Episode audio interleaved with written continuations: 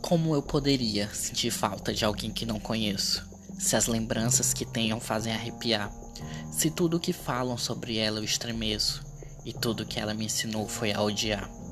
Como poderia confiar em alguém tão cruel, que machuca aqueles que são indefesos, que oferece fome para quem não fica de pé, capaz de rir com sangue alheio nos dedos?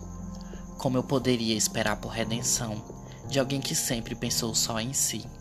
De alguém que nunca demonstrou compaixão, capaz de usar os filhos como renda para se divertir. Como eu poderia amar alguém tão mal, se tudo que ela me ensinou eu prefiro esquecer, se tudo era sempre dor e nunca maternal, torcendo que não voltasse quando saía para beber.